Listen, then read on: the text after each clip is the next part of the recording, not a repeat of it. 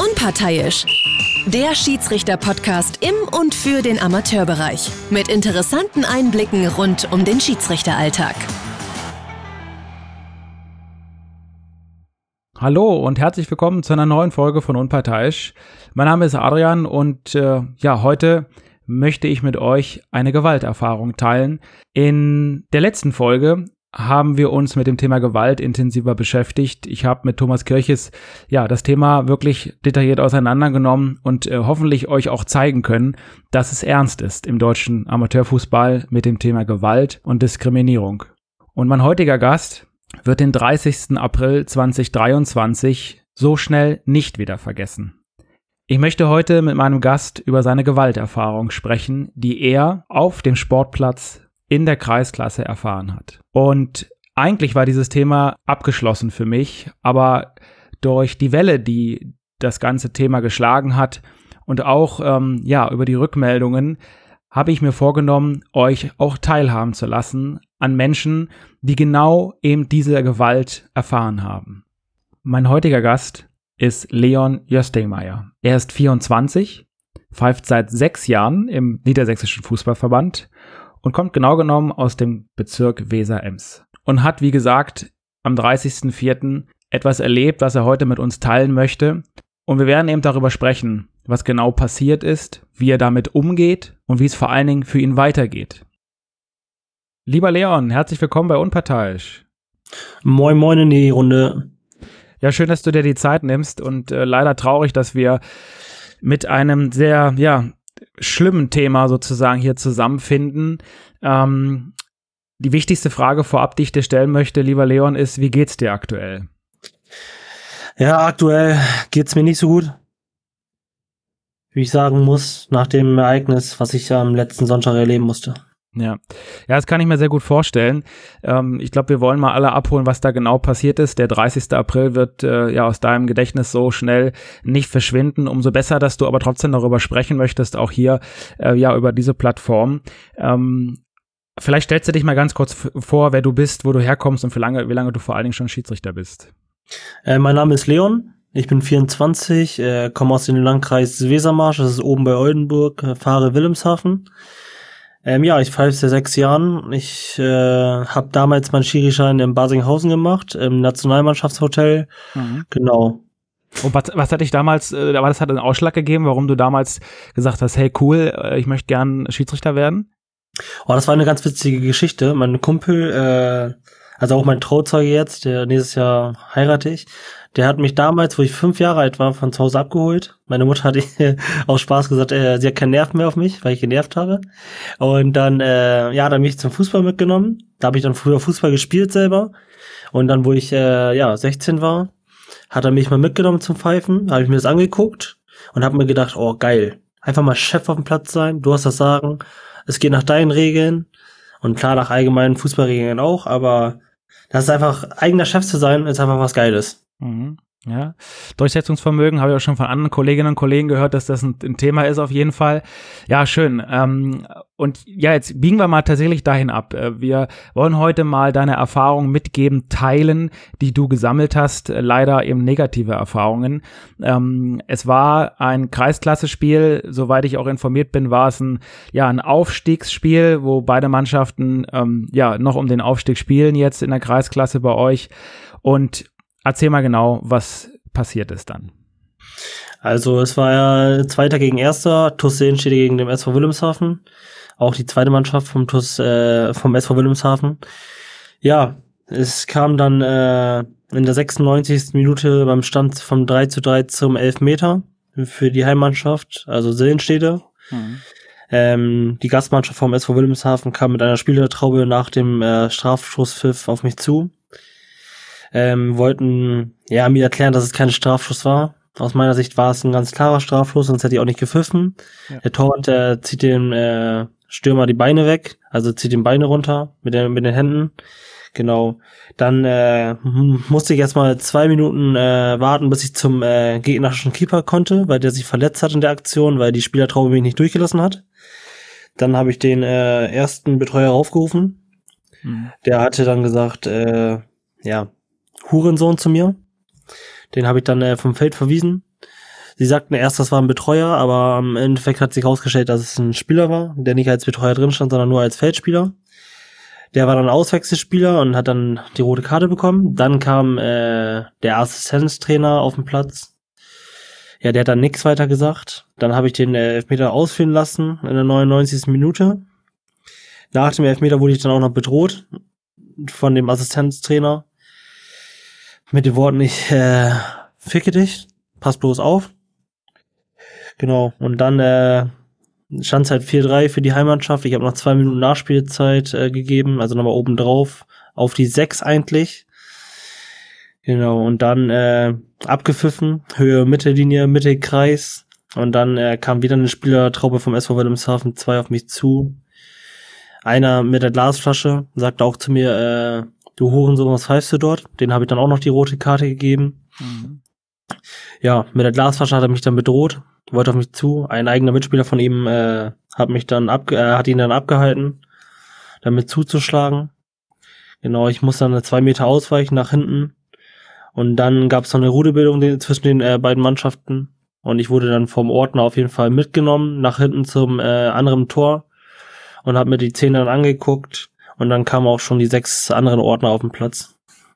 Und die haben dich dann ja hoffentlich irgendwie sicher in die Kabine gebracht, ja? Oder wie ging es dann weiter? Genau, also äh, ich musste erstmal kurz warten auf dem Platz, weil noch Beschimpfungen zu mir kamen, wie äh, du Schwuchtel. Mhm. Ich werde dich umbringen, ich warte auf dich. Wenn ich dich sehe, dann lasse ich dich nicht mehr auftauchen. Genau, und das äh, hat auch noch locker mal sieben bis acht Minuten gedauert, bis ich äh, in das Vereinsheim gebracht werden konnte, denn meine Schiri-Kabine war bei der gegnerischen Mannschaft, die dann am Ende 4 zu 3 verloren hat, mhm. im gleichen Trakt. Ja, genau. Und ich wurde ins Vereinsheim gebracht von den sechs Ordnern dann. Gut, also erstmal muss man sagen, gut, dass dort Ordner waren. Ähm, auch das erleben wir manchmal, dass eben die Ordner nicht vorhanden sind. Und äh, gut, dass jemand dir quasi dann zur Seite stand. Und ich möchte das nochmal ein bisschen auf der Zunge zergehen lassen. Ich habe ja auch in der letzten Folge mit Thomas Kirches über das Thema Gewalt gesprochen. Und diejenigen von euch, die zugehört haben, haben genau auch hoffentlich nachvollzogen, wie ernst das Thema ist. Und wir reden hier natürlich vom Aufstiegskampf. Und natürlich von 3-3 Nachspielzeit, du gibst einen Elfmeter ähm, in einer Situation, wo es für dich eben ein V-Spiel ist. Und da ist es auch völlig unerheblich, ob andere das anders sehen. Wenn es für dich eben ein V-Spiel war, hast du es gegeben. Und daraus entsteht eben genau diese Situation, die du uns hier gerade schilderst, dass du verbal angegangen bist, du wirst körperlich angegriffen, man beleidigt dich aufs, auf, aufs Tiefste, in jeglicher Form von Diskriminierung wird hier angewandt. Und du musst jetzt damit umgehen. Ja, und jetzt gehst du damit um, äh, lieber Leon, und gehst an die Öffentlichkeit und hast ja ähm, dann auch, glaube ich, direkt am 30.04., wenn ich mich richtig erinnere, auch dann ein, ja, ein Instagram-Post abgesetzt, wo du ähm, mit dem Hashtag gemeinsam gegen Gewalt das Thema angesprochen hast. Du hast dort auch genannt, was dir widerfahren ist. Du hast die Worte wirklich knallhart aufgeschrieben, die, die, wie du heute sie gerade genannt hast, die du gehört hast. Ähm, und es kam eine sehr, wie soll ich sagen, eine große Welle, ja, gerade auch im Schiedsrichterwesen. Ähm, alle, die damit zusammenhängen, haben deinen Post geteilt, haben einen Kommentar dazu abgelassen. Auch namhafte Kolleginnen und Kollegen aus dem Schiedsrichterwesen haben sich daran beteiligt. Ähm, und da bleibt für mich die Frage, warum, lieber Leon, gehst du damit so in die Öffentlichkeit? Was erwartest du dir davon? Ähm, ich finde, unsere Tätigkeit und das Ehrenamt von uns äh, wird kaum geschätzt, muss ich sagen. Mhm. Es wird mit Füßen getreten gegen uns, wie auf eine Fußmatte. Man, äh, klar, ich mache das nicht wegen dem Geld. Die 22 Euro, die wir hier oben im Kreis bekommen, ist mir eigentlich egal. Ich mache es, weil es mein äh, Hobby ist, weil ich eine Abwechslung habe. Ja, und ich weiß auch nicht, was ich dazu sagen soll, weil mir da auch keine Worte mehr zu einfallen.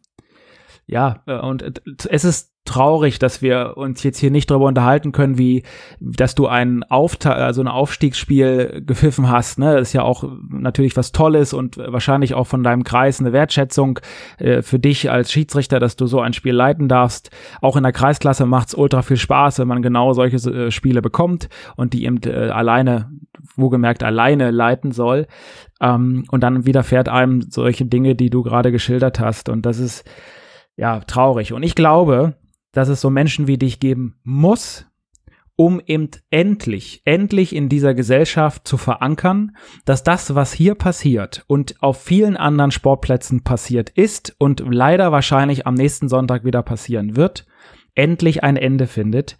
Jemand muss mutig sein, jemand muss vorweggehen, jemand muss sagen, was wirklich passiert ist, muss die Leute beim Namen nennen, auch das, was sie gesagt haben. Und ich glaube, Leon, das hast du eben in eindrucksvoller Weise getan. Und deswegen haben auch ja über 8000 Leute dein Instagram-Post ähm, ähm, gefällt mir gedrückt sozusagen und auch über 250 Kommentare wurden dort drunter gesetzt, wo ich habe mir das mal angeguckt, wirklich ausschließlich ähm, zu dir gestanden wurde. Und äh, genauso soll es auch sein. Und ich habe äh, mich sehr, sehr gefreut, auch wo du zugesagt hast hier im Vorgespräch zu diesem Podcast, ähm, dass du das auch hier nochmal ja mit uns teilen möchtest. Und du hast etwas dann für dich beschlossen. Du hast gesagt, naja gut, okay, jetzt habe ich hier diese Situation gehabt und ich will sie verarbeiten. Ich will sie vor allen Dingen auch im Gespräch, im Dialog verarbeiten. Und hast für dich fest vorgenommen, du wirst kein Spiel mehr alleine pfeifen. Warum? Ja, also ich war am Sonntag noch woanders am Pfeifen nachmittags als Assistent in der Bezirksliga. Dann Montag, war 1. Mai, war ich mit Kumpels feiern. Und am Dienst, also am Montagabend, eher gesagt Dienstag, war ich dann im Bett und habe darüber nachgedacht, was eigentlich Sonntag passiert ist. Mhm.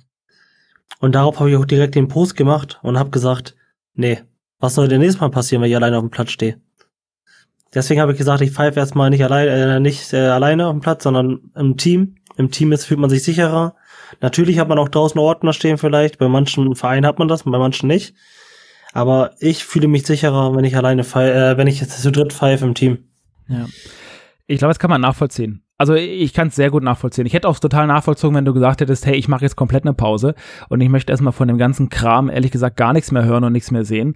Ähm, auch das wäre eine vollkommen richtige Reaktion gewesen ähm, und die können wir, hätten wir alle nachvollzogen. Trotzdem bleibst du dabei. Ne? Trotzdem gehst du nach draußen und äh, redest darüber. Wie gesagt, das Thema schlägt ja eine große Welle und du hast auch sehr viele Anfragen aktuell, ähm, wo du eben ja nochmal kundtust, was dort passiert ist. Und das ist auch gut so, dass du darüber sprichst und nimm dir all die Zeit, die du brauchst, um das zu verarbeiten.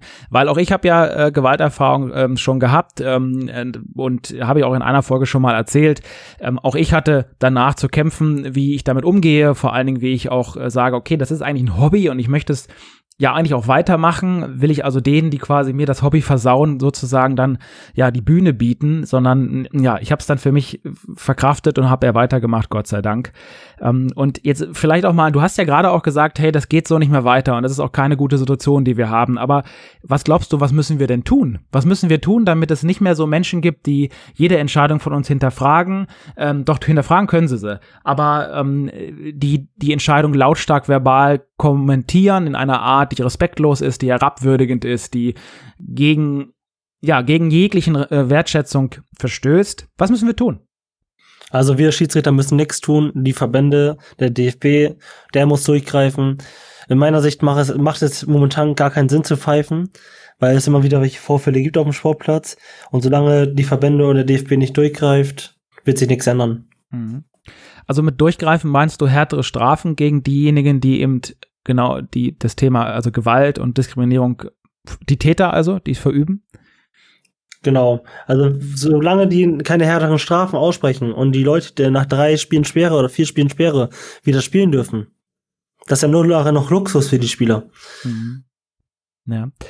Ja, ist auf jeden Fall ein Argument, äh, dass, dass man da vor allen Dingen auch mal über einheitliche Regeln nachdenken sollte, also einheitliche Strafmaße in Gesamtdeutschland, was ja aktuell auch nicht der Fall ist.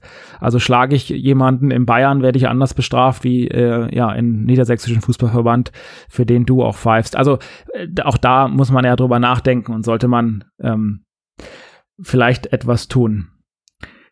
Gut, jetzt hast du die Situation gehabt, du hast gerade geschildert, wie es war und ähm, ich bin dir darüber sehr, sehr dankbar, dass du hier ja in diesem ja, kurzen Folge mit uns deine Erfahrungen mal geteilt äh, hast. Denn mir ist wichtig, dass man das auch mal zum Anfassen hat, ja, dass hier auch Menschen sich mal ähm, äußern, die genau das erlebt haben, weil sonst kann man dann denken, ja gut, der liebe Trauer mit dem Podcast unparteiisch, der erzählt hier ein, äh, der holt irgendwelche Statistiken nach draußen. Ähm, und es gibt aber da draußen eben genau die Fälle. Und wenn die Medien darüber berichten, ist das nicht, ähm, weil sonst nichts äh, angefallen ist, sondern weil es einfach ein verdammt ernstes Thema ist. Und deswegen bin ich dir im Namen der gesamten Schiedsrichtergemeinschaft in Deutschland sehr, sehr dankbar, dass du mit uns deine Erfahrung teilst, lieber Leon. Und ähm, ja, wünsche dir vor allen Dingen eine gute Verarbeitung und dass du bald wieder auch alleine auf den Fußballplatz zurückkehren wirst. Dankeschön auch für, für dass ich teilen durfte. Denn äh, das Thema ist echt ernst, wie du es auch ansprichst hier im Podcast. Und wir sollten uns auch alle mal auf gut Deutsch gesagt an den Kopf fassen und gucken, ob es nicht ernstere Thema gibt, äh, Themen gibt in Deutschland oder auf der ganzen Welt. Die gibt es sicherlich und wir werden alle weiter daran arbeiten, dass wir das Thema eben in den Griff kriegen, denn in anderen Sportarten funktioniert es ja auch und ich denke, dass wir ja eben es auch schaffen können im Fußball. Ich bin immer optimistisch und bleibe es auch. Ähm, und deswegen, ja, lieber Leon, vielen Dank für deine kurze Zeit hier, dass du uns Einblicke gewährt hast. Und ich würde mich freuen, wenn ihr alle auch, ähm, ja, wenn ihr Erfahrungen habt, äh, gerne mit mir teilen. Sprecht mich bitte an, kon kontaktiert mich auf jeglichen Weg. Und wer mit Leon in Kontakt treten möchte, dann gerne auch äh, über Instagram logischerweise oder ihr verwendet den Hashtag gemeinsam gegen Gewalt. Gemeinsam wuppen wir das, schaffen wir das. Und dann sage ich vielen Dank, lieber Leon. Alles Gute für dich. Und äh, ja, hoffentlich sehen wir uns vielleicht mal bald im Norden bei irgendeinem Fußballspiel. Oder wenn ich mal in der Ecke bin, dann melde ich mich bei dir. Ich habe mich auf jeden Fall zu bedanken. Und an alle, an alle Leute da draußen, Gewalt ist keine Lösung. Das sind super Schlussworte. Und dann danke ich euch fürs Zuhören, für diese kurze Folge. Macht's gut, alle miteinander und bis zum nächsten Mal. Macht's gut. Ciao. Das war Unparteiisch, der Schiedsrichter-Podcast im und für den Amateurbereich. Gut Pfiff und bis zum nächsten Mal.